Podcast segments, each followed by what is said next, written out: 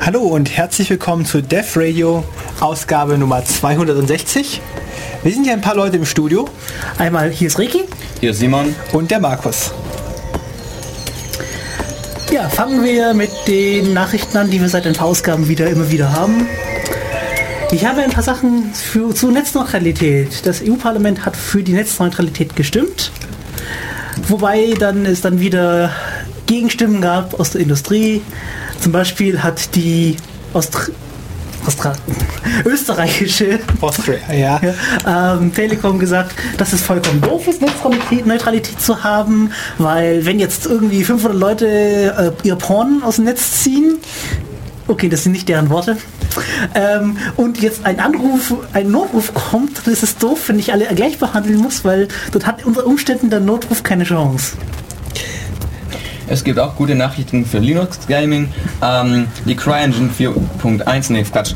Ähm, die Unreal Engine 4.1 und die CryEngine kommen jetzt demnächst auch für Linux raus. Das heißt, es sind auch mal AAA-Titel für Linux zu erwarten. Was sind AAA-Titel? AAA-Titel sind ähm, diese hoch angekündigten Spiele, die viel angepriesen sind, sowas wie Battlefield, Call of Duty, eben die etwas populäreren Spiele, also jetzt nicht nur ein paar Indie-Games, sondern eben auch Spiele von größeren Entwicklerstudios. Ja, aber es ist dir wirklich wichtig, dass du diesen Closed Source Batzen auf deinem möchtegern Open Source Operating System laufen lässt? Oder willst du nicht doch lieber temporär für ein sowieso abtrünniges OS installieren? Das Problem ist bei mir der Festplattenplatz. Es ist nur eine 128 GB SSD und vielleicht ist die Performance auch größer. Ich meine, ähm, was, ich glaube bei ähm, Valve-Spielen war es so, dass sie auf Linux eine deutlich höhere Framerate hatten als auf Windows, weil die selber noch am Treiber mitentwickelt haben. Und das wäre vielleicht auch zu erwarten für die zukünftigen Spiele, dass sich dadurch die OpenGL-Treiber verbessern. Ja, dann habe ich noch äh, weitere Sachen. Das kam gestern noch. Die USA finden, dass es nicht cool ist äh, und ein Handelshemmnis wäre, wenn wir unsere Telefonate EU-intern routen würden und nicht über die USA. Äh, kannst du noch eine Quelle angeben, wer exakt das rausgeblasen hat? Ähm, das hat Moment, ich habe es auf Hefes Blog gelesen, der wiederum den Reuters.com zitiert hat.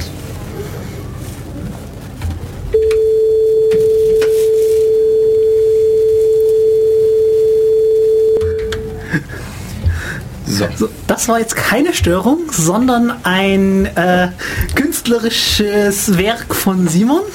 Ja, das war ein 440 Hertz ähm, Sinuston. Das heißt, ich habe hier jetzt mal eine kleine Schöpfung vollbracht, nämlich ein kleines Musikstück. Es ist zwar ein bisschen eintönig, aber immerhin ist es eine urheberrechtliche Schöpfung. Ähm, und ich veröffentliche die jetzt unter der Beware License. Natürlich unter der Vorausgabe, dass keiner vorher dieses äh, Stück geschöpft hat und du jetzt einen Marken- oder sonstigen Bruch begangen hast. Ja. das war auch eine akustische Schöpfung. Das war eher so die Bierflasche. Du hattest ja von Bioware geredet. Lass uns mal schauen, welche Gesetze eigentlich in diesen ganzen Urheberrechts-Lizenztopfkrams einzahlen. Äh, guter Einstieg bietet der Wikipedia-Artikel für geistiges Eigentum. Der unterscheidet nämlich äh, Schutzrechte, Urheberrechte, Patente Patente sollten theoretisch so gebaut sein, dass man aus der Patentbeschreibung das Ding nachbauen kann. Und eines Tages, wenn der Patentschutz abgelaufen ist, ist diese Erfindung halt allgemein gut. Gebrauchsmuster. Dann gibt es Sortenschutz für Pflanzen und Pflanzenzüchtungen. Das Halbleiterschutzgesetz äh, so wie ich das jetzt zwischen Tür und Angel aufgeschnappt habe, ist wohl das Platin-Layout von komplizierten Strukturen schützenswert genug. Es gibt das äh, Markenschutzgesetz, wovon ich jetzt mal ein Beispiel einspielen möchte.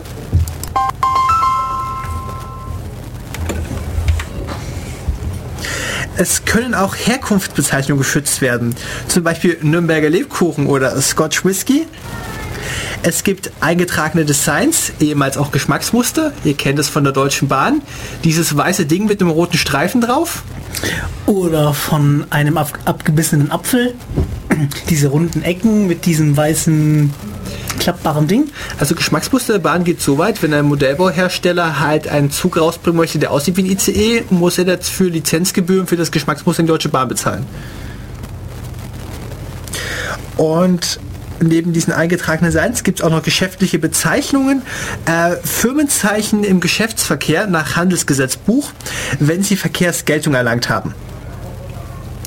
Und beim Grasen, welche Gesetzestexte denn hier zur Geltung kommen, sind bei verschiedenen Schutztexten bei verschiedenen Gesetzen, zum Beispiel das Markenrecht, das äh, Marken-G oder das Urhebergesetz, URHG, oder das, was die GEMA eigentlich macht, mit dem, dass die Musiker vertreten darf, muss ja auch irgendwie legitimiert sein.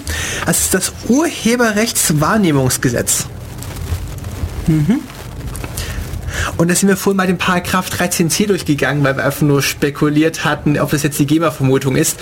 Und da stand es sinnbildlich drin, die ähm, Verwertungsgesellschaft hat einen Anspruch auf Auskunft, wenn davon auszugehen ist, dass sie die Rechte des Künstlers vertritt. Dies tritt automatisch in Kraft, wenn es nur eine Verwertungsgesellschaft gibt. Mhm. Aber es definiert nur einen Auskunftsanspruch. Mhm. Übrigens, ihr könnt bei uns gerne im Studio anrufen unter 0731, äh, Moment, wie ging es weiter? 9386299. Ihr könnt uns auch gerne antwittern an dev-radio oder auch gerne im IRC. Der Server ist irc.in-ulm.de. Der Channel ist devradio. Und jetzt kann ich diesen ganzen Gesetzeskram einfach mal mit dem letzten Satz, letzten drei Sätze abfackeln.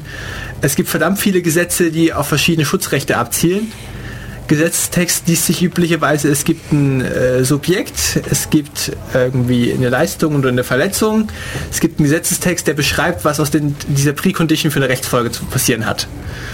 Und so kann man Gesetzestexte eigentlich ganz gut lesen. Äh, Veröffentlichungen passieren übrigens offiziell im Bundesgesetzblatt da müssen sie gedruckt kommen, damit sie Gültigkeit erlangen. Die meisten Gesetze findet ihr unter http gesetze-im-internet.de ohne Gewähr auf korrekten Abdruck. Darf man die daraus zitieren?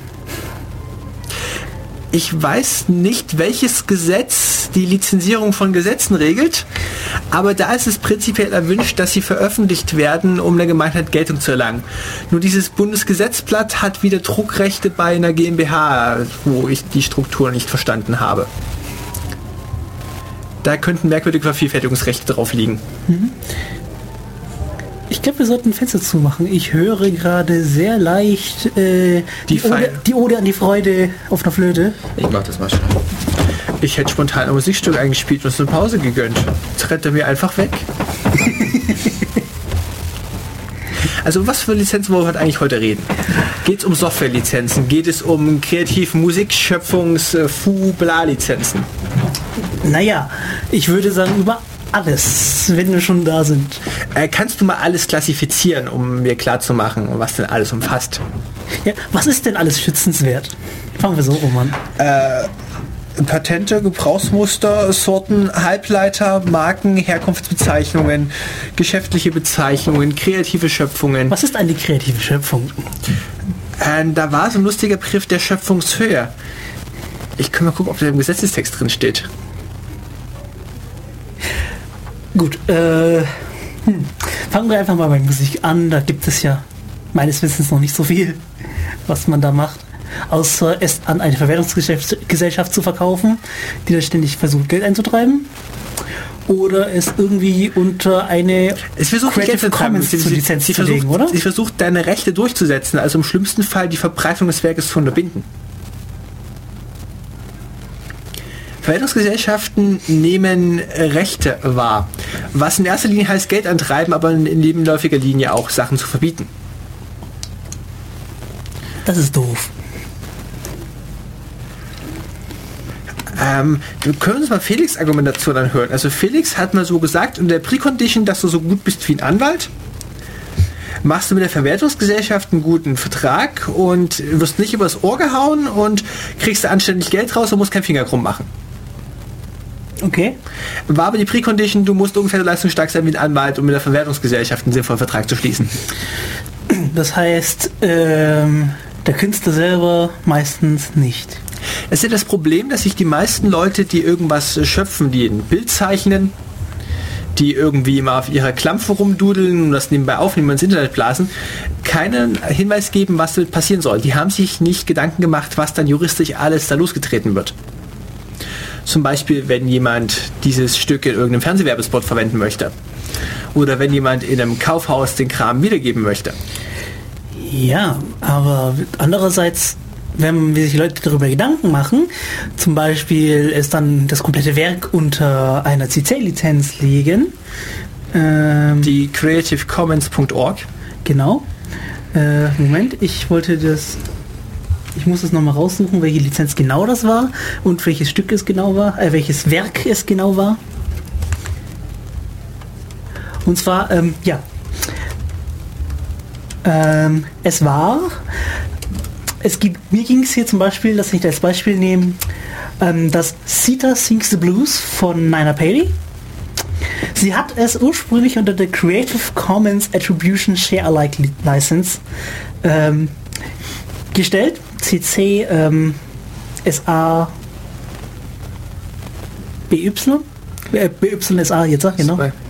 SA steht für Share Alike. Mhm, BY Du kannst es weit verbreiten, ohne Veränderung vorzunehmen. Nein, unter den gleichen Bedingungen. Äh, Achso, nur der, der ND, nur der keine Ableitungen war. Genau. Ja. Du kannst es unter den gleichen Bedingungen sozusagen weitergeben Also- und du musst den Namen nennen, Attribution, BY.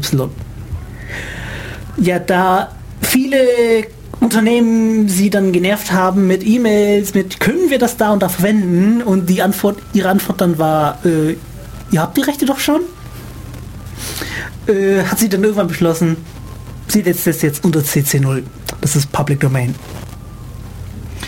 Das Public Domain ist ein interessanter Punkt, nämlich in Deutschland ist es so, wenn du etwas schöpfst, bist du per Definition Urheber. Und du kannst dieses Urheberrecht auch nicht abtreten, das wirst du nicht wieder los.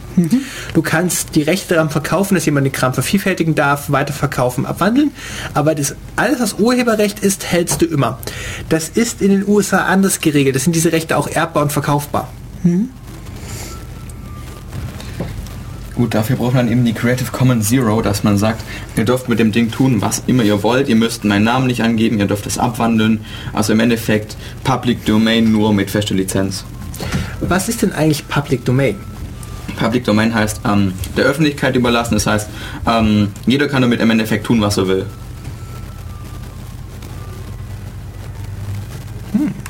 Also die CC0-Lizenz hat tatsächlich auch wirklich einen kompletten Lizenz, sozusagen einen kompletten Lizenztext, den es theoretisch auch in anderen Sprachen gibt, außer Englisch. Interessanterweise gibt es die CC0 nur in einer Version, nämlich der Version 1.0. Ich habe mir nicht mehr im Kopf, welches Urteil das gewesen ist. Es gab mal wieder einen Streit darüber, wann denn eine Benutzung bitteschön kommerziell ist. Ja, ich habe das, das auch mitgekriegt und wollte mich dann da mal bei der Creative Commons informieren darüber und bin auf folgenden Satz gestoßen. Es zählt in unseren Dingen erst als kommerziell, wenn der Hauptnutzen der Benutzung kommerziell ist. Im Zweifel fragen Sie aber bitte den Lizenzinhaber. Konkreter Fall war gewesen, einer der öffentlich-rechtlichen Rundfunksender hatte auf seiner Webseite eine Sendung zum Nachhören, hat dazu einen Begleittext veröffentlicht und ein Bild, das den Inhalt illustrieren sollte. Dieses Bild kam unter Creative Commons äh, Non-Commercial. Die Lizenzinhalte wie Namenssendung haben sie eingehalten, sind dann aber vom Urheber oder besser dessen rechtlichen Vertreter, einem Anwalt, verklagt worden auf kommerzielle Nutzung. Und ich erinnere mich nicht mehr, was bei diesem Urteil rausgekommen ist. Die Frage ist, ist öffentlich-rechtliches Fernsehen oder eben die Publikation dazu überhaupt eine kommerzielle Nutzung, da das ja eigentlich im Endeffekt keine Einkommen einspielt, sondern dass das Einkommen ja vom Staat kommt. Äh, wir machen mit der Radio auch kein Einkommen, aber wir machen das regelmäßig alle zwei Wochen. Es wäre zu verargumentieren, dass es bereits eine kommerzielle Nutzung ist. Hm. Kommerziell heißt nicht, dass du Geld verdienen musst. Ich meine, Amazon verdient auch kein Geld. Okay. Die machen eine schwarze Null am Ende des Jahres. Alles, was die verdienen, stecken die in Wachstum rein. Sind die kommerziell oder sind sie nicht kommerziell? Sie sind kommerziell. Hm. Naja, deswegen, Es wurde auch gesagt, dass es mehr oder weniger mit den Lizenzinhabern abgesprochen werden sollte, weil jede, jeder kommerziell ja anders sieht und es eigentlich da besser wäre, wenn man vorher fragt. Ich meine, die Idee von der Verwertungsgesellschaft ist ja eigentlich in diesen ganzen Lizenzkladderadatsch mit, ich habe keine Ahnung, darf ich das jetzt, äh, gehe ich halt zur Verwertungsgesellschaft, sagen wir mal einen GEMA oder sagen wir einer äh, VG Wort Oder der ähm, RIAA. und die haben dann, ich kann mich dann darauf verlassen, dass die meisten Künstler, die ich haben möchte, vertreten sein können und kann deren Werke lizenzieren. Ich kann sagen, ich möchte die Musik Sonntagnachmittag drei Stunden in einem Einkaufszentrum, Fläche 2700 Quadratmeter, wiedergeben. Nennt mir Preis. Heißt es das aber im Endeffekt diese ähm, Creative Commons Sachen, wo ich sage Non-Commercial oder irgend- irgendwas anderes, dass ähm, im Endeffekt es sowieso ist, dass die Leute auf mich zukommen müssen und fragen müssen, ähm, weil es es ja sein könnte, dass ich was anderes damit gemeint habe. Das heißt im Endeffekt, die Lizenz ist irgendwie ein bisschen überflüssig, weil man sowieso zu dem Artisten gehen muss. Lass uns ein bisschen drüber reden, wo man eigentlich die Lizenz äh, festhalten kann. Die meisten Dateien kennen Metadaten. Also entweder ihr liefert ein Musikstück und dazu einen Text, der beschreibt, wie das Ding weiterverbreitet werden darf. Oder ihr habt irgendwie ein Containerformat, sagen wir MPEG-1 Layer 3. Ja, bitte, ja. Und darin ist vermerkt in einem Comment übrigens, der Urheber heißt und das Stück dürfte weiterverbreiten unter diesen Bedingungen. Und bei Nachfragen habt ihr hier eine E-Mail-Adresse, die hoffentlich noch gültig ist in den 20 Jahren, in denen das Ding mal in die Hände fällt. Naja, generell lebt ja fast alles unendlich lang. Ja, aber was machst du eigentlich mit Sachen, wenn du den Urheber nicht mehr erreichst oder einfach nicht weißt, wer es ist? Oder generell, wenn auch keine Lizenz angegeben ist oder irgendeine Kontaktform. Also aktueller Stand der letzten Gerichtsbarkeiten war, in Deutschland gilt die GEMA-Vermutung. Es ist davon auszugehen, dass ein Stück von der GEMA vertreten wird, es sei denn, es ist bewiesenermaßen anders. Vollkommenes, äh, ich erwähne das Wort lieber nicht. Ja, es wurde dann von verschiedenen Leuten diskutiert, ob es jetzt einfacher ist, einem Verwerter nachzuweisen, dass es nicht von der GEMA vertreten wird oder ob es der GEMA einfacher ist zu nachzuweisen, dass es doch einfach vertritt. Ja, eigentlich theoretisch hat ja die GEMA ihre Mitgliedslisten. Also eines der Features, die äh, Creative Commons Collecting Society, die C3S, die versucht sich als GEMA-Alternative zu etablieren, letztens auf Heise dokumentiert bekam, ist, dass sie ein automatisiertes Playlistensystem anbieten wollen, um die Abrechnung einfacher zu machen. Denn so wie es Radiosender machen müssen, ist, die müssen eine gedruckte Liste bei der GEMA einliefern, was sie denn gespielt haben. Und der GEMA wird das wieder Hand abgetippt. Du musst bedenken, die brauchen auch Geld für ihren Selbsterhalt. Das ist ein Großkonzern. Also bitte etwas mehr Mitleid. Kann ich mit denen nicht haben, wenn sie für irgendwelche Künstler, die ausdrücklich nicht in dieser Verwaltungsgesellschaft sind, Geld kassieren und die danach einfach sauer sind, weil die GEMA denen Geld für die Geld abkassiert hat, die keinen einzigen Pfennig, äh, Cent gesehen haben. Das ist natürlich die Argumentation der Leute, die chronisch pleite sind und alles umsonst haben wollen. Das ist der kaputte Kern unserer Gesellschaft. Sarkasmus Ende. Also ich weiß nicht, wieso das ist. Also ich, ich drücke lieber dem Künstler direkt das Geld in die Hand, wenn er Geld haben will, beziehungsweise ich spende es dem einfach. Ich meine, die meisten Künstler, die ja freie Musik haben, haben auch einen Flatter. Ich meine, es gab auch schon ähm, Beklagungen über die GEMA, dass bei den Künstlern im Endeffekt gar nicht mehr so viel ankommt oder vor allem bei den kleineren Künstlern und dass hauptsächlich die großen Artisten sehr, sehr viel Geld davon tragen und die kleinen eben so gut wie nichts kriegen. Das heißt, dass die Verteilung innerhalb der GEMA auch noch etwas ungerecht ist und dass den Künstlern im Endeffekt von dem, was die GEMA eigentlich alles einsagt, so gut wie nichts mehr kriegen. Das heißt, dass eventuell sogar eine Direktvermarktung besser wäre. Ich wollte ja eigentlich noch schnell erwähnen, was es alles für CC-Lizenzen überhaupt gibt. Also da gibt es halt die Lizenz, mit der man alles tun darf. Das ist die CC0 in der Version 1.0. Da ist halt mehr oder weniger festgeschrieben, du darfst wirklich alles machen. Leider gibt es den Text nur auf Englisch und Niederländisch. Dann habe ich gefunden die CCBY, das ist die Attribution-Lizenz. Du kannst damit machen, was du willst, solange du den Künstler nennst. Weiter geht's mit der BYSA, Attribution Share Alike. Du darfst es unter den gleichen Bedingungen weiter vertreiben, äh, fair, ja, vertreiben, verbreiten. Dann gibt es die CC Attribution No Derivatives, BYND. Du darfst es nicht verändern. Wobei sich dann wieder die Frage stellt, wenn ich jetzt hier irgendwie im Radio das Spiel, das, das Stück zum Beispiel, das unter dieser Lizenz steht, gab es mal welche, hatten zu älteren Zeiten, wo noch Leute Musik gespielt haben. Ähm, dann die Frage, darf ich das Lied ein- und ausfaden? Ist das nicht schon eine unzulässige Veränderung des Stücks? Also und was ist, und einfach stellt mich mir die Frage, was passiert, wenn jetzt plötzlich ich das Ding streame und die Verbindung abkappt und äh, ich lagge und so?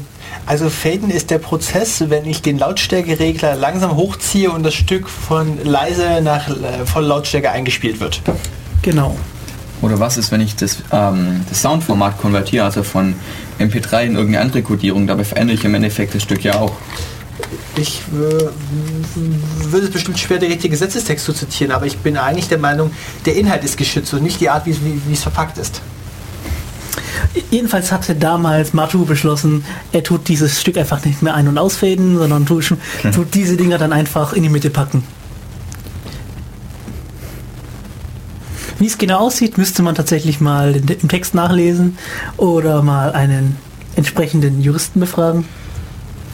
Da gibt es halt noch die Non-Commercial, Attribution Non-Commercial, das ist halt, schließt kommerzielle Nutzung aus. Was kommerzielle Nutzung ist, haben wir ja schon diskutiert. Dann kann man die Non-Commercial noch kombinieren mit Share-alike bzw. mit No Derivatives. Die CC-Lizenzen sind mittlerweile alle in Version 4.0. Und was, was sich von hat sich denn geändert zu den Vorgängerversionen? Dass sie gerne dass sie gerne ihre Gesetzestexte so haben wollen, dass es überall gültig ist, beziehungsweise dass man es auch so übersetzen kann, dass wirklich exakt die CC-Lizenz exakt immer die gleiche ist. Bei der 3.0 gab es halt Probleme, dass halt eben CC-Lizenzen irgendwie versucht wurden zu portieren auf bestimmte gesetzliche Regelungen, die es weltweit irgendwie gab, weil rechtlich ist es ja nicht einheitlich. Ich hab, wir, wir haben ja verschiedene Regelungen hier, in, hier und in Übersee.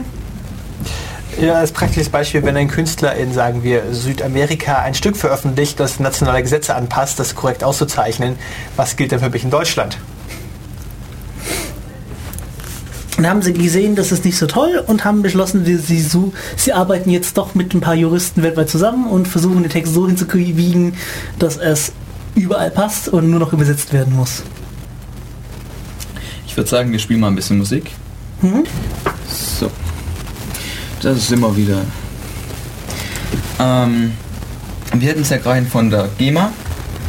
Und es gibt ja in Deutschland eine Pauschalabgabe auf alles Mögliche, also auf Datenträger, auf Scanner, auf ähm, Alle was haben wir noch? Träger, die in der Lage sind, potenziell urheberrechtlich geschütztes Material zu duplizieren. Also Speicherdatenträger, Vervielfältigungsgeräte, Scanner. Digitalkameras müssten auch schon da sein. Digitalkameras sind dabei. Mhm. Äh, Druck, auf Drucker wollten sie, glaube ich, die auch drauf haben. Ist, glaube ich. Mhm. Also ich habe damals die Diskussion mitgekriegt, da haben die Druckerhersteller halt irgendwie gemeint, sie wollen es nicht haben, sondern wenn es kommt, dann verkaufen sie halt in Deutschland keine Drucker mehr. Mhm. Also hier steht's. Ab dem 1. Januar 2008 fallen pro Tintendrucker 5 Euro an Pauschalabgaben an. Ähm, bei Laserdrucker 12,50 Euro. Okay. Multifunktionsgeräte 15 Euro, Laser-Multifunktionsdrucker, gut. Je nachdem, wie viele Seiten pro Minute die kopieren können, von 25 bis 87,50 Euro, also doch ein erheblicher Teil. Gilt aber nicht für reine Wiedergabegeräte, also für den Fernseher wird es nicht gelten. Sofern es kein Smart TV ist und keinen internen Speicher hat. Ja. Ähm, da, äh, Schulter, also verantwortlich diese also, Gebühren einzunehmen, ist die ZPÜ, die Zentrale für private Überspielungsrechte. Mhm. Was naja. eine der vielen Gewertungsgesellschaften im Verbund ZPÜ, äh, VG Wort, das Verwertungsgesellschaft Wort, VG Bild Kunst und GEMA ist. Aha. Und Sie teilt noch in dem Kontext. und was ist mit Bleistiften? Sind die, fällt da auch irgendwie so eine Pauschale von äh, 5 Cent oder so an? Nein, auf Bleistifte steht hier zumindest im Wikipedia-Artikel nichts. Ich meine, mit einem Bleistift kann ich auch Sachen abschreiben. Ich glaube, es geht um technische Geräte, die in der Lage sind, Material automatisiert ja. zu vervielfältigen. Mit technischen Geräten geht es halt deutlich schneller. Ich könnte ja auch von Hand was in den Sand schreiben oder mit einem Meißel in eine Wand hauen. Das wäre ja auch eine Vervielfältigung. Also ich zitiere gerade aus Wikipedia aus der Geschichte vom geistigen Eigentum. Äh, es war früher üblich, dass Bücher abgeschrieben wurden. Da hat sich auch keiner drüber riskiert. Es war im Mittelalter irgendwann ein Problem, weil sich verschiedene Künstler verunglimpft gefühlt haben. Es gab ja, also man, es gab damals keinen Beruf Schriftsteller. Man war irgendwie Adliger und hatte nebenbei Freizeit und deswegen war es sowieso nicht wichtig, dass man auf das Einkommen von diesem Buch angewiesen war. Aber man hat sich eventuell verunglimpft gefühlt, wenn man unsauber zitiert wurde und dabei Sinn entstellt wurde oder halt irgend so ein dämlicher Trottel halt abgeschrieben hat und das Werk komplett nach unten gerissen. Deswegen war es teilweise unerwünscht. Aber prinzipiell hatte niemand was gegen Kopieren heutzutage hat man eben ein bisschen was gegen Kopieren, weil man gerne mit seinen Werken irgendwie Geld verdienen möchte. Dass man ich meine, die Idee, dass es einen Beruf gibt, Schriftsteller, der keine bäuerlichen Tätigkeit nachgeht, außer Bücher zu schreiben. Das ist das ja, 1800 auf. Das ist schon toll, also das zu haben, aber wieso muss ich ein Gerät, das eigentlich nicht dazu gedacht ist, also gedacht, sozusagen wirklich gedacht ist, das zu tun, muss ich dann mit, einer, Auf mit so, so, einer, so, so, einer Strafgebühr versehen, nur weil es theoretisch möglich ist. Ich meine, es ist wie schon gesagt, es ist theoretisch auch möglich, mit einem Bleistift abzuschreiben. Um die Künstler, die du vertrittst, angemessen zu vergüten. Ja gut. Und man stellt ja im Endeffekt damit die Leute quasi unter Generalverdacht, Urheberrechte zu verletzen. Ich meine, mal angenommen, ich, ich meine, ist es nicht, ist es nicht ein sozusagen ein Freischuss? Ich meine, ich habe doch eh schon gezeigt, dass ich damit kopieren darf, oder? Eigentlich ja schon. Eigentlich ich meine, ich fahre gerade einen ganz radikalen Ansatz. Ich bin Meinung, wieso gibt Schriftsteller als Beruf? Das ist eine dieser Sachen, die... Äh ich finde, es ist ein nettes Hobby, aber keine Haupteinnahmequelle. Naja, das ist halt mit dieser Spezialisierung gekommen. Ich meine, alle Berufe werden immer weiter spezialisiert, jeder fokussiert sich auf einen bestimmten Punkt und damit will er halt eben Geld verdienen. Also, du hast Berufe, die kommen, Berufe, die aussterben. Zum Beispiel der Beruf des Verwerters. Eine Spezialfall des Juristen oder ähm, sagen wir mal Weber. Weber war auch mal ein Beruf. Das gehört mittlerweile auch zu den ausgestorbenen Berufen. Würde wahrscheinlich heute Maschinenführer heißen kommt drauf an, in welchem Betrieb du landest. Ich meine, in China gibt es einen Haufen Betriebe, die wahrscheinlich auch noch Weber haben. Nein, nein, die werden Maschinenführer haben, die Webmaschinen laufen lassen. Gut, dann ist es eben ein etwas sterbender Beruf, aber... Näher wäre ein noch ziemlich manueller Beruf. Ist das, heißt das nicht Schneider, aber egal. Ja, äh, wenn du dann noch ein bisschen mehr Schöpfungshöhe drauflegst, kommst du dann vom Näher über Schneider nach Designer. Was theoretisch als den gleichen Beruf bezeichnet mit ein bisschen mehr Berufserfahrung und ein bisschen mehr Seitenaspekten. Wenn ihr auch noch eure Senf dazu geben wollt, ihr könnt uns gerne anrufen unter 0731 938 6209, Telefonnummer ins Studio. Ihr könnt uns gerne antwittern at dev-radio. Ihr könnt uns auch gerne am IRC erreichen. Server ist irc-ulm.de. Channel ist Dev Radio. Apropos, ich erinnere mich dran, irgendjemand meinte zu mir, dass es nicht Minus ist, sondern ein Bindestrich. Aber Bindestrich hört sich so komisch an. Wir sind hier nicht typografisch korrekt. Es ist doch effektiv dasselbe Zeichen. Also, also es gibt den Bindestrich, den Dreiviertelstrich, den Gedankenstrich. Latech hat er ganz... Latte ganz viele Kommandos für, um verschiedene lange, gedehnte, dünne, dicke Striche zu machen, mit denen man Satzteile voneinander abtrennen könnte. Aber im Normalfall machst du den Bindestrich mit demselben Zeichen wie mit dem Minus im Text. Was du meinst, mm, ja, ja, genau. Es, es ist das US-ASCII-Zeichen und davon gibt es auch nur einen Strich. Ja, ja. nee. Ist, also wenn ich das bei mir tatsächlich eingebe, bei mir zu Hause, kriege ich da tatsächlich zwei verschiedene Zeichen raus. Wenn ich hier auf meinen Bindestrich drücke und am Nummernfeld auf meinen Minus drücke, sind das zwei verschiedene Zeichen. Also der mein Terminal behandelt sich auch vollkommen anders. Haben die beide wirklich einen anderen Unicode Code Point? Bei mir ja. Bei mir nein, also.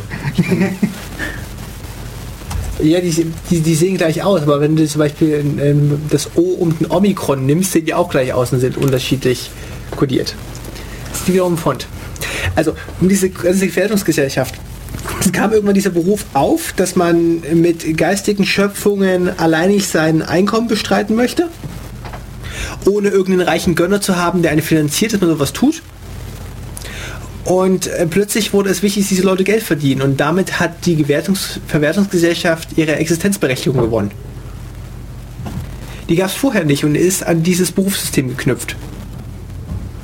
Ich meine, das Berufssystem bringt ja Vorteile. Wir haben sehr, sehr viel Content, den man jetzt auch alles im Internet abrufen kann. Wir haben sehr breit gefächerten Content. Wir haben nicht nur drei, vier Autoren, die eben diesen reichen Gönner haben, sondern wir haben eben viele Leute, die zum einen durch das Internet so sauber senden können und zum anderen eben so große Studios wie die Filmstudios oder irgendwelche Musiker, die eben gute Verbreitung finden, weil sie eben damit gut Geld verdienen können und sich ihre Hauptzeit dann Und genau darauf ausrichten können. Und theoretisch haben wir Qualitätssicherung durch Angebot und Nachfrage. Genau.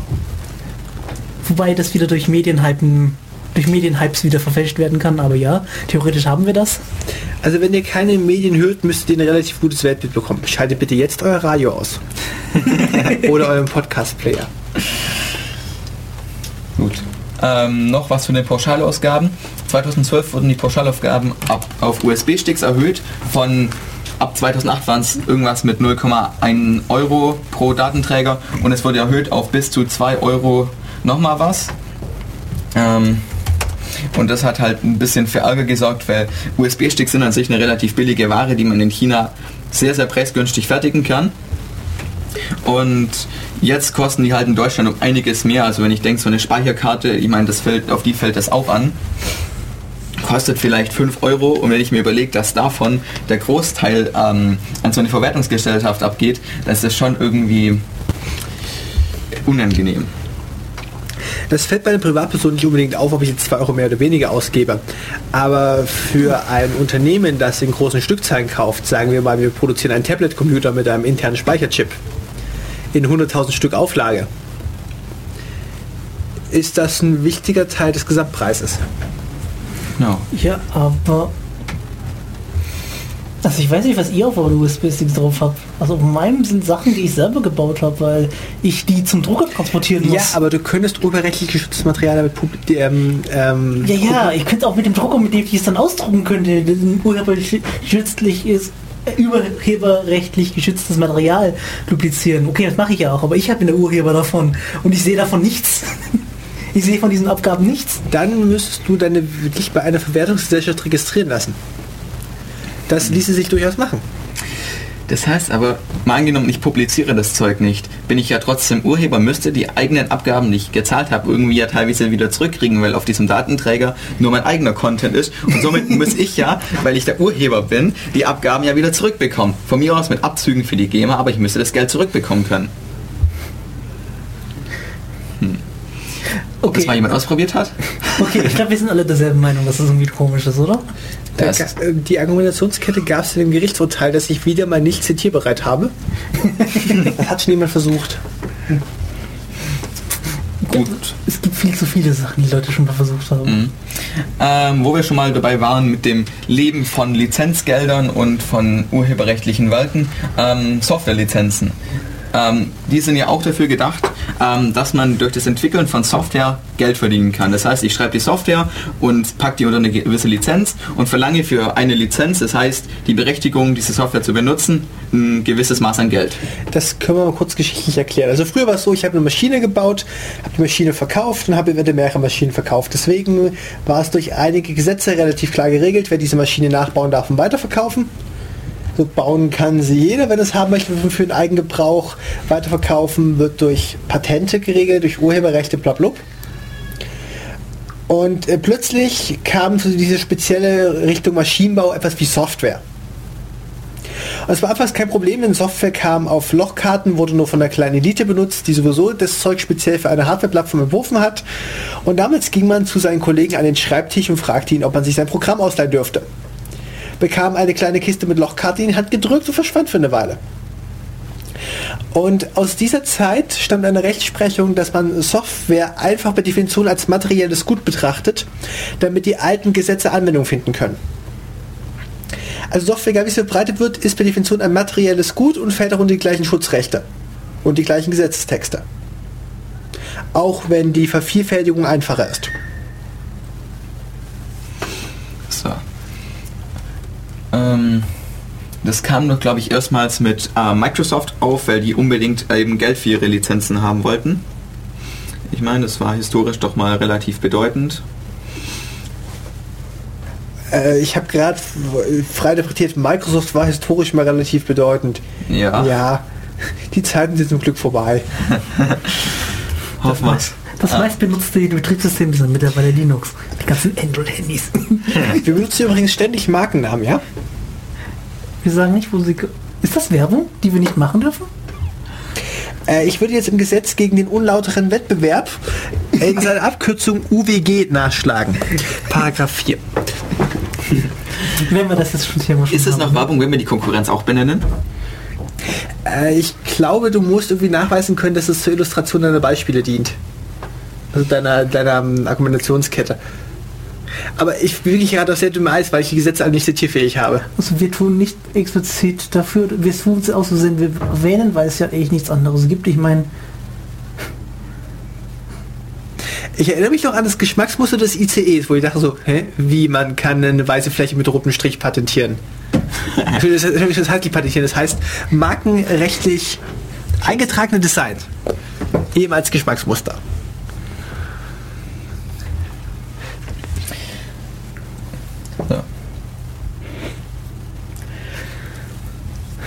Okay, ähm, kommen wir weiter mit der nächsten Lizenz, die wir ja erwähnen wollten. Das wäre wohl die GNU, wie ging es weiter? GPL. Public License? Ja.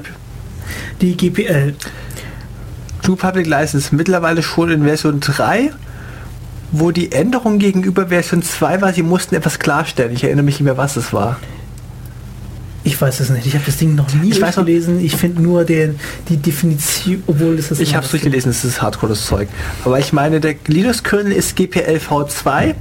Wenn Sie nämlich eine Lizenzänderung machen müssten, müssten alle Urheber, die einen Teil Quellcode geschrieben haben, dieser Lizenzänderung zustimmen. Deswegen ist es ausgeschlossen, dass Linux-Kernel jemals GPL v2 verlassen wird.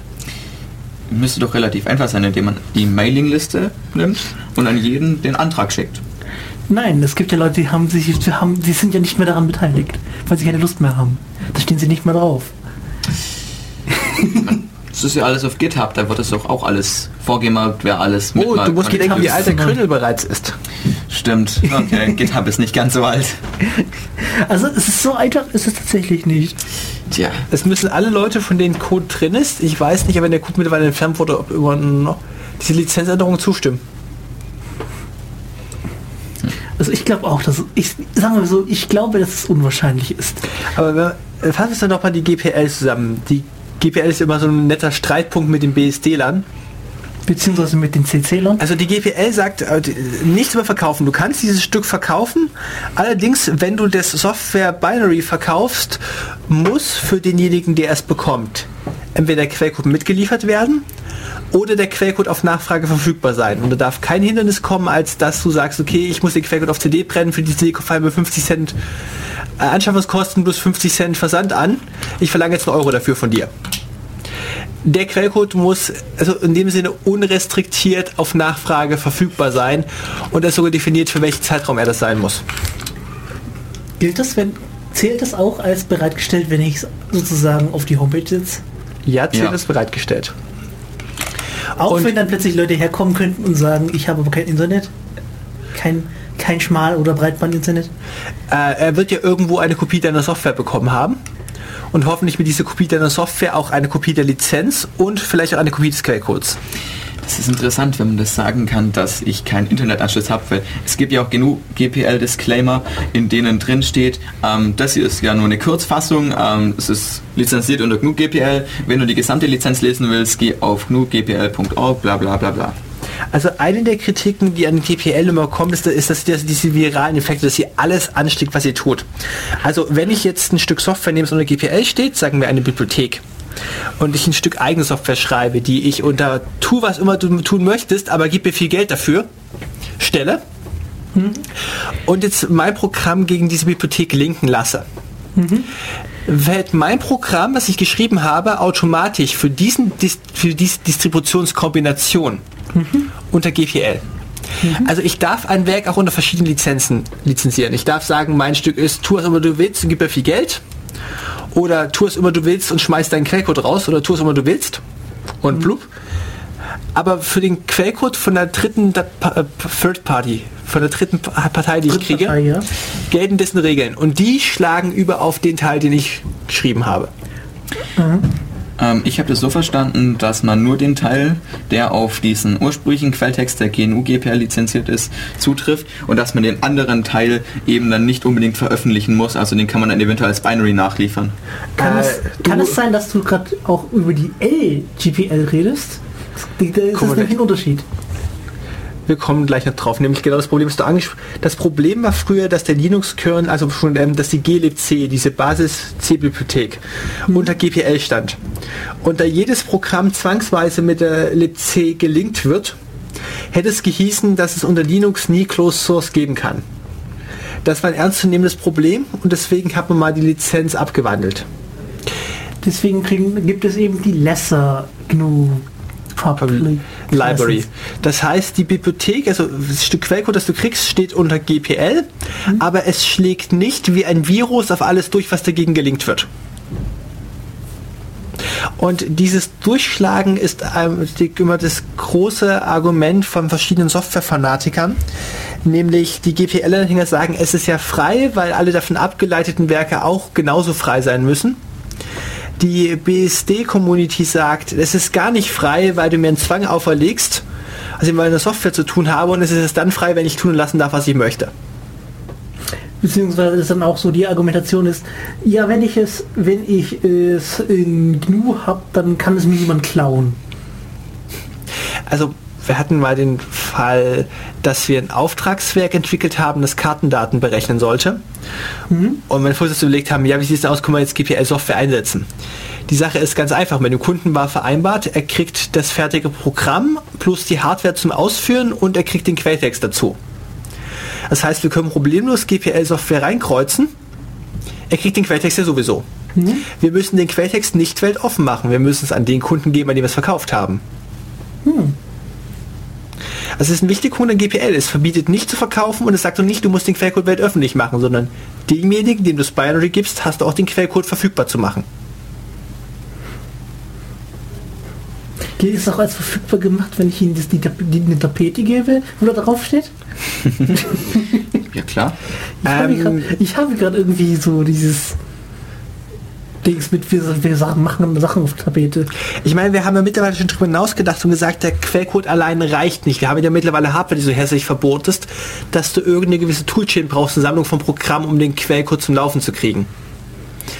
Ich meine, es ist der ganze Grund dieser Open Hardware Community, äh, wo es, ich überlege gerade, wie es zustande gekommen ist. Es ist auf den, es ist auf den Routern passiert, dass was Cisco gesagt hat, ja, von mir, das könnt ihr haben, hier habt ihr euren Tricks Quellcode, aber wie unser Router gebaut ist, dass dieser Quellcode drauf läuft, das sagen wir euch nicht. Wo dann die Forderung kam, kann nicht mal jemand ein Programm schreiben, dem man einen Quellcode füttert und es synthetisiert eine passende Hardware dazu?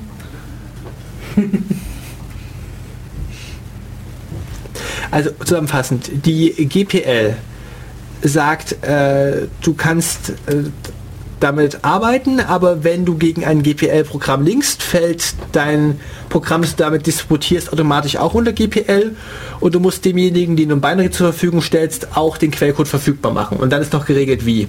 Das heißt, partielles GPL geht in dem Fall nicht, sondern es muss ein LGPL sein. LGPL kann partielles GPL. Mhm. Äh, du, übrigens der Trick ist, wenn du mit GPL-Software arbeitest und du willst deinen Quellcode nicht unbedingt veröffentlichen, nimmst die Bibliothek, packst sie in irgendeinen Rapper, der über Interprozesskommunikation, was mit deinem Programm kommunizierst, und lieferst zwei Komponenten aus. Die Komponente der GPL-Software mit dem Rapper drumherum, den Rapper musst du veröffentlichen. Ja. Aber dein Programm, das über Remote Prozedur Call, SOAP, was auch immer damit kommuniziert, musst du nicht offenlegen. Du meinst zum Beispiel, wir könnten auch einen Socket nehmen? Ja. Ja. Okay. Das heißt im Endeffekt, ähm, man kann es durchaus umgehen. Man kann es umgehen. Ah, wir haben also ein, eine Box, eine Sandbox, wo wir den Virus reinsetzen. Genau. Es ist schon ein bisschen böse, wenn man es so nennt, aber es ist halt die extreme Sicht der beiden, der beiden Fraktionen, die es da gibt. Äh, die Free Software Foundation kämpft auch GPL-Verletzungen durch und wenn die was anfangen, wissen die auch, dass sie gewinnen werden. In der Vergangenheit ist Cisco verklagt worden auf Herausgabe seiner Router-Quelltexte, weil die IP-Tables verwendet hatten. Aha. oder wie auch immer die Kernel-Komponente hinter IP-Tables heißt, die kann ich nicht korrekt benennen. Und es gab noch ein paar andere namhafte große Firmen, die haben nachträglich Quelltexte offenlegen müssen. Die Frage ist natürlich jetzt von der Gerichtsbarkeit her, mit welchem Strafmaß willst du eine, eine juristische Person, also sagen wir einen Konzern, belegen, damit diese Lizenzverletzung wirklich schmerzvoll ist, um eine abschreckende Wirkung zu erzielen? Also wenn Simons äh, Megakonzern mit 200 Mitarbeitern äh, meine Software benutzt und damit zum Multimillionär aufsteigt, was äh, möchte ich als äh, Lizenzherausgeber eigentlich einklagen, damit du diese Lizenz gerecht wirst? Da gibt es mehrere Möglichkeiten. Zum einen eben die komplette Offenlegung, also sprich ähm, die GNU GPL, dass sie dann auf alles angewendet wird. Natürlich ein Haufen Geld, das ist irgendwie immer mit den Klagen verbunden. Oder vielleicht Firmenanteile, das müsste derjenige dann irgendwie sich aussuchen. Wobei ich glaube, das geht gar nicht. In Deutschland ist so der Strafenkatalog eigentlich festgelegt und ich kann nicht so willkürlich fordern, was ich möchte. Ja, ich weiß noch nicht wo. Es ist jetzt alles, ich meine, das ist alles Zivilgesetzbuch. Ja.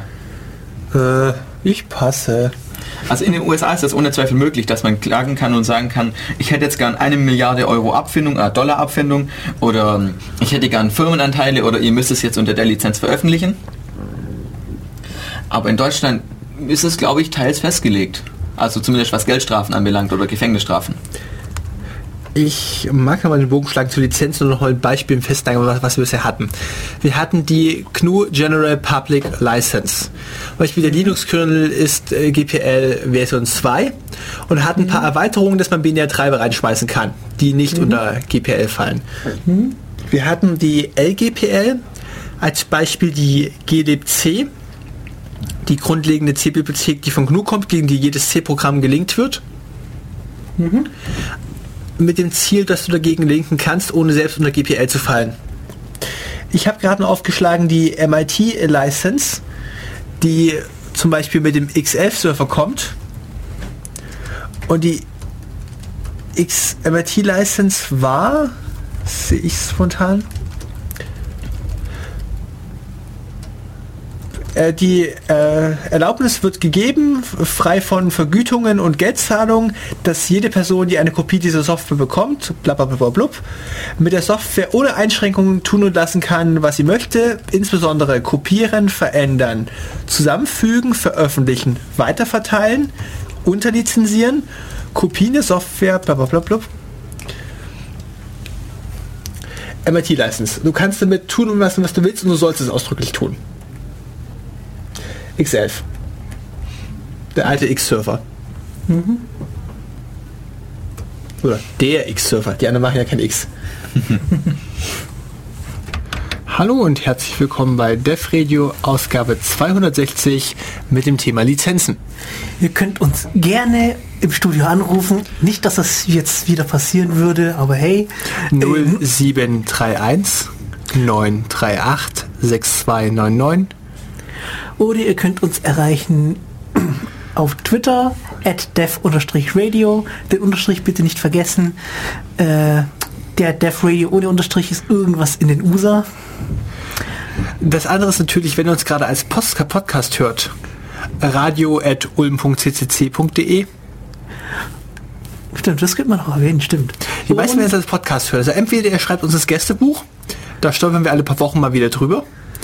Oder ihr schreibt uns eine Mail, dann landet es direkt bei uns im Postfach. Oder wenn ihr uns gerade live zuhört, wir sind auch im IRC erreichbar. Server ist in-ulm.de. Das IRC vorne dran, nicht bitte nicht vergessen. Und der Channel ist Dev Radio. Und ich mag eigentlich fortsetzen mit GPL, weil mir noch zwei Geschichten dazu eingefallen sind. Das eine ist ja, dass Fefe immer drauf rumhackt, kann man nicht mal die Software so stricken, dass bitte draufsteht für alle außer für Militärs. Da habe ich mal angefangen zu recherchieren, was eigentlich Richard Stallman zum Thema Militär sagte. Richard Stallman sagte, äh, das ist freie Software und das sollte auch für Militär gelten. Und ihr werdet euch bestimmt mal einen Teil wünschen, wo das Militär von irgendeinem südamerikanischen kleinen Staat, das sagen wir mal der US US-Rüstungsindustrie weit unterlegen ist, mit der Software wenigstens versucht auf Gleichstand zu ziehen. Also Richard Stallman sagt ausdrücklich auf eine war Nachfrage im Publikum auf irgendeine Konferenz, ja, militärischer Nutzen erachtet er für sinnvoll. Mit dem Gedankengang, dass äh, Militärs, die sowieso äh, massentödliche Waffen herstellen können, sowieso über ganz eigene Software verfügen. Ähm, Michael hat früher mal erzählt, es, gibt an, hat, es gab irgendwie eine Software, die eine ganz spezi spezielle Lizenz hatte. Da stand drin, do not do evil things. Und dann hat dem Besitzer dieser Software sozusagen jemand angeschrieben, eine Firma, die ich jetzt nicht nennen will. Also eigentlich wird die eigentlich gar nicht mit bösen Dingen äh, in Verbindung gebracht, aber hey, sie haben angeschrieben, sie können nicht garantieren, dass sie keine bösen Sachen tun werden. Es gibt auch die Die Antwort vom Entwickler war mehr oder weniger, you have my permission to do evil. Ah, was ist denn, wenn ich ein Telefonkonferenzsystem schreibe äh, auf Basis dieser Software Do Not Do Evil Things? Dann ist der erst mit dem Weiterverkauf entschieden, wofür das Ding mal benutzt werden könnte. Vielleicht musst du den Dings ja mit drin halten. Mit musst du es ja mit reinbehalten, wenn du garantieren sollst, dass du nicht böse Sachen damit tust. Also wir stellen gerade fest, so eine Lizenz zu schreiben ist nicht einfach. Das ist nicht bei dem Glas Bier am Abend gemacht. Sondern man braucht dazu tatsächlich einen Rechtsanwalt. Das Problem ist, man muss es so sauber formulieren, dass es tatsächlich rechtskräftig ist und dass man da keinen Strick draus drehen kann. Äh, Nochmal zurück kurz ähm, zu dem Do Not Evil Things. Es gibt eine Software-Lizenz, die heißt Hessler ähm, und in der ist klar festgeschrieben, dass man mit ähm, Dingen, die unter dieser Lizenz veröffentlicht sind, keine Menschenrechte verletzen darf. Ja, das ist was Äh, ähnliches, ja. Die Menschenrechte nach welcher Charta? Äh, das ist bestimmt in der Lizenz festgelegt, also hier steht es zumindest nicht. Also ich meine, Äh, es ist das Recht eines Jöden, so blöd zu bleiben, wie er bleiben möchte. Ich glaube, darüber hinaus kriegst du nichts garantiert. Ja. Entschuldigung, ich sollte den Sarkasmus ankündigen. Wir sind ja nicht im Radio. Ähm, um nochmal auf den Film zurückzukommen. Also ich habe den Film gesehen, äh, Revolution OS, äh, die Geschichte von Linux, mit ganz viel Richard Stallman Interview und ein bisschen Linus Torvalds, wo sie mal den Gedankengang erklären, wie sie eigentlich zu dieser GPS-Sache gekommen sind. Und Richard Stallman ist ja der Vordenker von dieser ganzen Sache. Der hat angefangen als Computerspezialist am MIT und dort war es üblich, dass Maschinen ziemlich teuer waren und die teilst du dir mit mehreren Leuten und wenn du coole Sachen machen möchtest, nimmst du halt dir Zeit auf dieser Maschine. Und irgendwann mal fing sie an mit Benutzeraccounts und Passworts und plötzlich konntest du die Maschine nicht mehr frei benutzen, also nicht so wie vorher. Also hat Storman eben mal die Passwörter von den ganzen Leuten gehackt und gemeint, hey, ich habe gesehen, du hast bla bla als dein Passwort. Warum nimmst du nicht einfach Enter und machst das Ganze nicht gleich sinnig und sinnvoll? Der ist halt der Meinung, dass äh, Maschinen von mehreren Leuten genutzt werden sollten und in ihrer Benutzung auch nicht eingeschränkt sein sollen. Und aus diesem Mindset heraus ist dann irgendwann die GPL entstanden. Die er durch ihre Virusaktivität exklusiv, exklusiv versucht verhinder, zu verhindern, dass noch ein Klustus überleben könnte.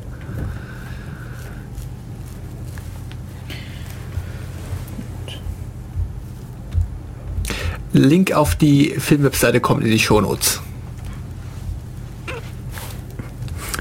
Wenn du sie auch in das Arbeitswerkzeug reinpostest, gerne. ähm, ja. Was haben wir noch für andere Lizenzen? Äh, ja, die so, so, so, so, so, so, Randliz so Lizenzen, die am Rande so auftauchen, weil das früher mal so toll war, das zu haben. Oder vielleicht immer noch toll ist, das zu haben. Ich meine, wie Simon vorher schon erwähnt hat, er würde, wenn das funktionieren würde, seinen Sinus gerne unter Beerware stellen. Was ist Beerware? BioWare ist eine Lizenz, die Paul Henning Kemp veröffentlicht hat. Ähm, sie sagt frei so viel wie, also wenn du den Disclaimer nicht entfernst, darfst du mit dieser Lizenz, also nicht mit dieser Lizenz, sondern mit dieser Software tun, was auch immer du willst. Ähm, und wenn wir uns eines Tages treffen und du denkst, die Software ist es wert, gib mir bitte ein Bier aus. Also ist es im Endeffekt eine Lizenz, wo sagt, tu damit, was du willst und eben noch der nette Disclaimer dazu. Da haben sie auf dem Kongress mal einen, einen netten Witz draus gemacht und haben Fefe, der auf dem Podium saß, in einem, einem seiner Vorträge, einfach mal ein Fass Bier davor gerollt. Hat er auch irgendwas in Bier, als Bierware gehabt oder? Äh, mehrere Softwarestücke, da kann ich nicht mehr sagen, welches. Ah. okay. Übrigens, wir erwähnen Fefe irgendwie öfters, aber wir sollten ihn vielleicht auch irgendwie Mal Referenz, sinnvoll referenzieren. Äh, fefe.de bzw. blog.fefe.de. Äh, fefe.de auf die Software mit blog.fefe.de slash äh, Fragezeichen CSS ist gleich Bild landest du auf dem passenden Magazin.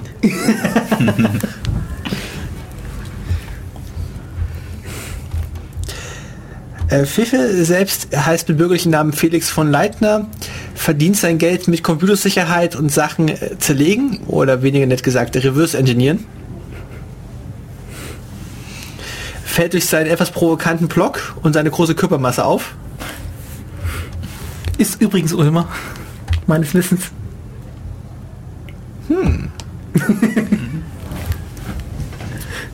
also, ich erhebe keine Garantie auf Korrektheit, aber das ist so das, was ich mal gehört habe. Ob man den hier in die Sendung kriegen könnte? Der wohnt hier nicht mehr. Oh. Ich wohne in Berlin, aber man könnte ihn doch mal einladen. Aber wenn es mal einladen geht, können wir auch so viele andere CCCler einladen. Die weigern sich doch immer. Meine, wir sind auch CCC Radio, wir können ja auch über die Umstrukturierung des CCC reden. Oder über den Status unseres äh, Keine Panik. Ja. Also als nebenbei der CCC hat eine Dachorganisation der CCC Deutschland, der verwaltet wird von Berlin. Und dann gibt es die mehreren Lokalableger, zum Beispiel ist Ulm eine davon, oder Karlsruhe wäre eine, Berlin wäre eine, Hamburg wäre eine. Und mittlerweile ist Hamburg bereits so groß geworden, dass sie gefragt haben, ob sie Leute einstellen können zur Mitgliederverwaltung. Und mit diesen ungleich großen Ortsverbänden äh, macht die Struktur keinen Sinn mehr. Warten wir ab, wo wir in zwei Jahren stehen. Okay. Das war die Pause für euch zum Überbrücken, um die nächste Lizenz rauszusuchen. Ich hoffe, ihr habt die sinnvoll genutzt. Ja. Ähm, Haben wir das? Also, du hast ähm, die Postkartenlizenz. Hm? Ja, habe ich erwähnt. Genau, das ist so eine ähnliche Lizenz wie Beware. Es funktioniert nur anders. Das ist meines Wissens Mailware. Die Lizenz sagt mehr oder weniger aus, wenn dir die Software gefällt, schreibst du dem Entwickler eine Postkarte. Damit er sieht, wem es alles gefällt. So Facebook nur in manuell. Wer weiß, vielleicht gibt es mittlerweile auch schon. Die Facebook-Like-Lizenz. Du musst, um diese Software zu benutzen, mir ein Like auf Facebook geben. Ja, das gibt sowieso schon. Ich meine, es gibt irgendwelche, irgendwelche komischen Seiten, die dir die erste Software zum Freigabe, äh, zum Download freigeben, wenn- indem du auf das Like klickst. Ich habe mal die Demon Tools von Daniel Julius Bernstein installiert und überlegt gerade, in welcher Lizenz die standen. Auf alle Fälle war da ein Skript beigelegt, wenn du es fertig kompiliert hast, äh, das Skript starten und es schickt dem Autor eine Mail, dass du es korrekt installiert hast. Ich meine, äh, das ist ja bei Open Source immer das Problem, wenn du mal Statistiken wissen möchtest, wie viele Leute nutzen das. Du kriegst nirgendwo eine Nutzerzahl her. Ja, sowas brauchen. Ich meine, Ich meine, bei Microsoft ist es ganz einfach. Die Anzahl verwendeter Microsoft-Software liegt Faktor 5 über den gekauften Produkten. Ist gut, es gibt halt die Möglichkeit, ähm, die Download-Statistiken auszuwerten, aber das spiegelt natürlich nicht hundertprozentig die ähm, Nutzungszahlen wieder, weil man das Zeug natürlich wenn man auch die fokussiert Statistiken verteilen kann. richtig baut, ja, Die vielleicht. Download-Statistik unseres Radios haben wir ein paar Mal falsch berechnet. Ja, wir hatten einmal alle Anfragen genommen und Wir hatten mal die Google-Bots drin. Ja, stimmt, die, die Bots und die ganzen Crawler und sind dann irgendwie plötzlich auf 2000 oder 20.000 gelandet. Dann gibt es auch noch so Sachen wie, ich habe den Download schon mal angefangen, ich möchte ihn jetzt fortsetzen. So HTTP 202, Continuous Download. Ja, oder mit äh, Download Manager, wenn man es schneller haben will und so. Und nachdem wir alles mal rausgefiltert hatten, waren die Zahlen noch sehr ernüchternd. Also wir haben noch nichts im vierstelligen Bereich. Oh doch, äh, die Sendung über Sex ging im vierstelligen Bereich. Lass mich kurz gucken. Ich, natürlich musst du das marketingmäßig richtig ausschöpfen. Während du schaust, hoffe ich, dass wir noch ein bisschen Stoff haben oder Musik. Ähm, Stoff. Ähm, ja genau. Die WTFPL. Die... Toll. Der Link ist kaputt. Ähm, die What the Fuck Public License. Äh, do What the Fuck You Want Public License. Ähm, Piep und Piep. Ähm, irgendwann nachträglich darf ich reinschneiden. hier Fuck sagen? ja, Äh, möchte mal jemand die Lizenz vorstellen, unter Windows veröffentlicht wird? Euler. Also Microsoft Windows 7, sagen wir, Service Pack Boah. 1. Dann, dann bräuchten wir den Experten, der das Ding tatsächlich durchgelesen hat. In sinnvoll. Äh, gelesen schon, habe ich es verstanden. Äh, ähm, der, der, der das auch verstanden hat. Es ist halt so, es ist ewig lange, Microsoft schließt sämtliche Haftung aus, du ähm, hast äh, du kaufst nicht Software, sondern du erwirbst ein Nutzungsrecht daran. das dir Microsoft jederzeit wieder entziehen kann. Stand meines Wissens mal so drinne. Ähm, Sie dürfen ja, glaube ich, ohne, ohne Nachfragen irgendwie hin, raus, irgendwas ausspionieren, bestimmte Sachen. ja. Ja, aber dürfen glauben, äh, die härteste Interpretation, die ich davon bekommen habe, ist, die Lizenz ist so hart, wenn du das, die Software auf deinem PC installierst, ist die Hardware nicht mehr unter deiner Kontrolle, weil offiziell heißt Microsoft takes over. Aber das sind diese unjuristisch korrekten Interpretationen von Haftungsausschlusstexten. Ähm, Was bei diesen ganzen Lizenzen nämlich immer stört, ist dieses Rechtsblabla. Die Software wird angeboten, wie sie ist, ohne Garantie auf Vollständigkeit und ohne Garantie dafür, dass sie geeignet ist für das, was du tust. Und jeder Schaden, den du damit verursachst, ist in deinem eigenen Hoheitsgebiet. Ja gut, aber das muss eben sein, vor allem jetzt für Open Source Geschichten, weil jeder Entwickler, der jetzt mal frei irgendwas entwickelt und ins Netz stellt, will nicht dafür zur Haftung gezogen werden, dass wenn irgendjemand in der Industrie denkt, ach tolles Tool, ich baue das mal ein und dann crasht eine ganze Industrieanlage und wird jetzt auf Schadensersatz verklagt. Ich meine, das will niemand. Und ohne den Haftungsausschluss wäre eben die Software nicht so vielfältig, weil dann jeder eben diese Hemmschwelle hätte, die Software muss hundertprozentig funktionieren, sonst kann das sein, dass man mich eben auf extrem hohe Summen verklagt. Das ist immer der Clinch Privatperson gegen Industrie. Von welchen Voraussetzungen gehe ich aus?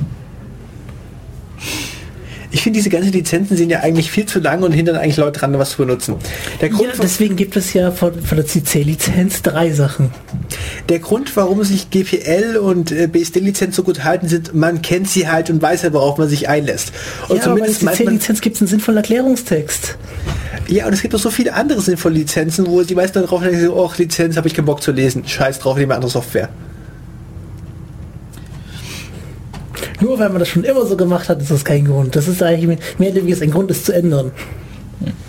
Ähm, Nochmal zurück zu der Do What the, äh, Do What the Fuck You Want to Public License. Ähm, es steht im Endeffekt das drin, was ich gerade gesagt habe. Man darf mit der Lizenz oder der Datei, die so lizenziert ist, tun, was immer man will.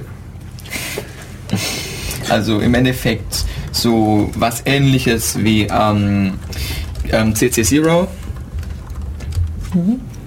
nur eben etwas drastischer formuliert.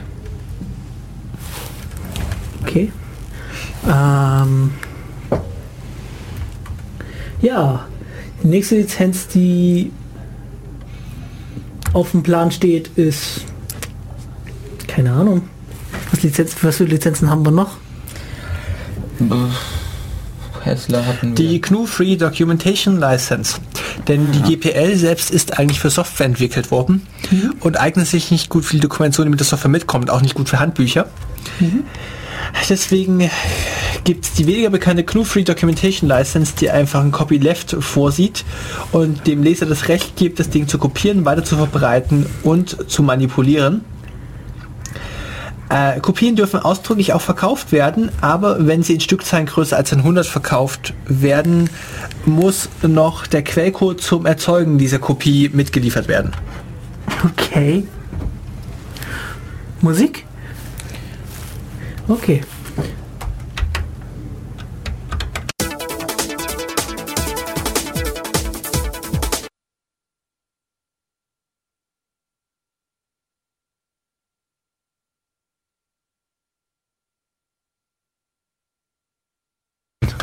Oh nein, das Internet. Die das Internet is for ist. Music. Die Internet is for... F5.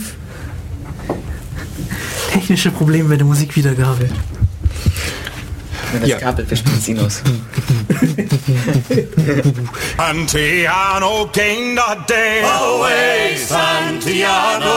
Ah, Santiano gained a day. All on the plains of Mexico. Mexico, Mexico. Away, Santiano. Ah, Mexico is a place I know. All on the plains of Mexico. Nassau girls ain't got no comb. Away, Santiano. They combs their hair with a kipper backbone. All on the plains of Mexico. Mexico, Mexico, away, Santiano. Ah, Mexico is a place I know. All on the plains of Mexico. And the yellow skin gals I do adore. Away, Santiano. With her shining eyes and her coal black hair. All on the plains of Mexico. Mexico, Mexico, away, Santiano. Ah, Mexico is a place I know. All on the plains of Mexico. Why do them yellow gals love me so? Away, Santiano. Because I don't tell them all I know. All on the plains of Mexico. Mexico, Mexico, away, Santiano. Ah, Mexico is a place I know. All on the plains of Mexico. I was young and in my prime. Away, Santiano. I knocked those scouse girls two at a time. All on the plains of Mexico. Mexico, Mexico, away, Santiano. Ah, Mexico is a place I know. All on the plains of Mexico. Skipper likes whiskey, the maid likes rum. Away, Santiano. The crew likes both, but we can't get none. All on the plains of Mexico. Mexico, Mexico, Mexico, away, Santiano. Ah, Mexico is a place I know. All on the plains of Mexico. Times is hard and the wages low. Away, Santiano. It's time for us to roll and go. All on the plains of Mexico. Mexico, Mexico, away, Santiano. Ah, Mexico is a place I know. All on the plains of Mexico. Santiano gained a day. Away, Santiano. Ah, Santiano gained a day. All on the plains of Mexico. Mexico, Mexico, away, Santiano. Ah, Is a place I know. All the plains of Mexico. Mexico, oh, Mexico, away, Santiano. das Pad mal sinnvoll zu ähm, koordinieren, schlage ich vor, dass wir das Bell Lapadula Konzept einführen, was ein Sicherheitskonzept einfach vorsieht. Du hast verschiedene Zugriffsebenen, zum Beispiel unklassifiziert, geheim, äh, top geheim und streng tödlich geheim. Du hast verschiedene Subjekte, die darauf zugreifen können, die einen äh, Zugriffs maximalen Zugriffslevel haben, Clearance, verschiedene Objekte. Da könntest du lustige Sachen machen wie, ähm, ich darf in dein Pad reinschreiben, aber ich darf nicht draus lesen. Also ich könnte Wissen anhängen, aber selbst nicht drauf zugreifen. Sowas macht irgendwie Sinn. Oh, hast du nicht die Chaos Radio Express Folge zum Thema Geheimdienste gehört? Wie man immer weiter Wissen anhäuft, dass immer weniger Leute wissen dürfen? Und wenn das Sicherheitskonzept anschaut, denkst du, ja, ist klar, da kann nichts anderes dabei rauskommen. Ich meine, das Recht, Recht Append ist ein anderes als das Recht Right. Ja, aber schon, aber man will doch aber auch prüfen, ob es überhaupt ankam. Äh, du weißt ja immer, was du geschrieben hast, deswegen kannst du Weißt du davon... das? Dafür wird ein Versionskontrollsystem erfunden.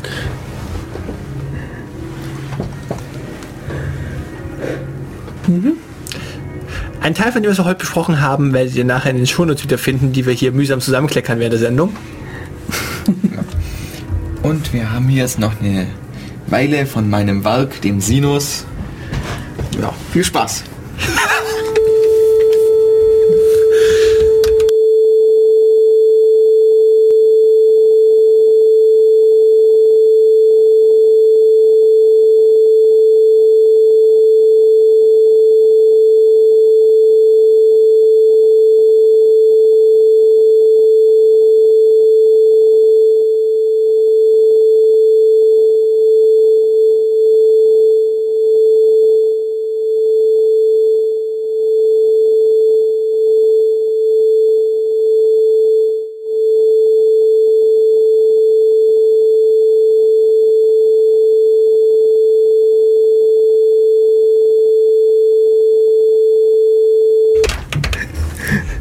schrecklich, immer noch schrecklich. Man sollte diesen Künstler lynchen auf dem Marktplatz köpfen. Wenn das ein Gast von DJ Markus einen wunderbaren Remix mit Modulationen von Morsecode. Was Ich hast du hätte, gemorst? ich hätte echt auf Radio morsen sollen, verdammt schlecht vorbereitet. Was hast du gemorst? SMS? Das weißt du noch Ich dachte, das, ich dachte, das ist schon drin. Ich meine, in unserem Jingle wird, wird Def Radio gemorst. Da keiner von uns gut genug morsen kann, weil er keinen Amateurfunkurs durchgezogen hat. Dann wirst man ja gar nicht mehr morsen können. Äh, doch, es kommt noch. Äh, es ist nicht mehr praktische Prüfungsteil, aber theoretisch musst du es können. Denn es werden schriftliche Prüfungsfragen dazu kommen. Wow. Wir können ja für schnell den Jingle einspielen und überprüfen, ob wirklich Def Radio gemorst wird. Also konkret war das jetzt eine Amplitudenmodulation. Frequenz war ja konstant. Ja. Ich meine, es gibt noch weitere Einschränkungen in der Musik. Während es jetzt frequenzkonstante Musik ist, könnte man auch 8-Bit-Musik machen oder man könnte ähm, äh, die 12-Ton-Technik einsetzen. Ist wirklich dran, wie die Epoche hieß, die das benutzt hat. 12 Ton Musik? Ja. Das war irgendwas Neueres. Hat nämlich sehr. Expressionismus. Ich hoffe, einer von euch beiden sagt noch was zum Thema Lizenzen. Also ich bin mir nicht sicher, ob man das jetzt gerade im Radio gehört hat, aber das hört sich ziemlich nach unserem Jingle an. Ja. Ich glaube, wir haben. Ich glaube, unser Jingle Aber- enthält tatsächlich ein, Mo ein Def Radio Morse. Ich meine, du musst mit maximal 90 Zeichen pro Minute senden können. Und das waren jetzt arg zu viele pro Sekunde. Ich meine, das ist ja Dev Radio. Sonderzeichen rausgenommen, haben wir immerhin schon acht Buchstaben. Ja. Ich kann ja die Dings hier ändern. Äh, Speed, wo- Words per Minute sind wie viele? 90? Äh, mach 60, sonst ist es arg hardcore mitzuhören. Okay.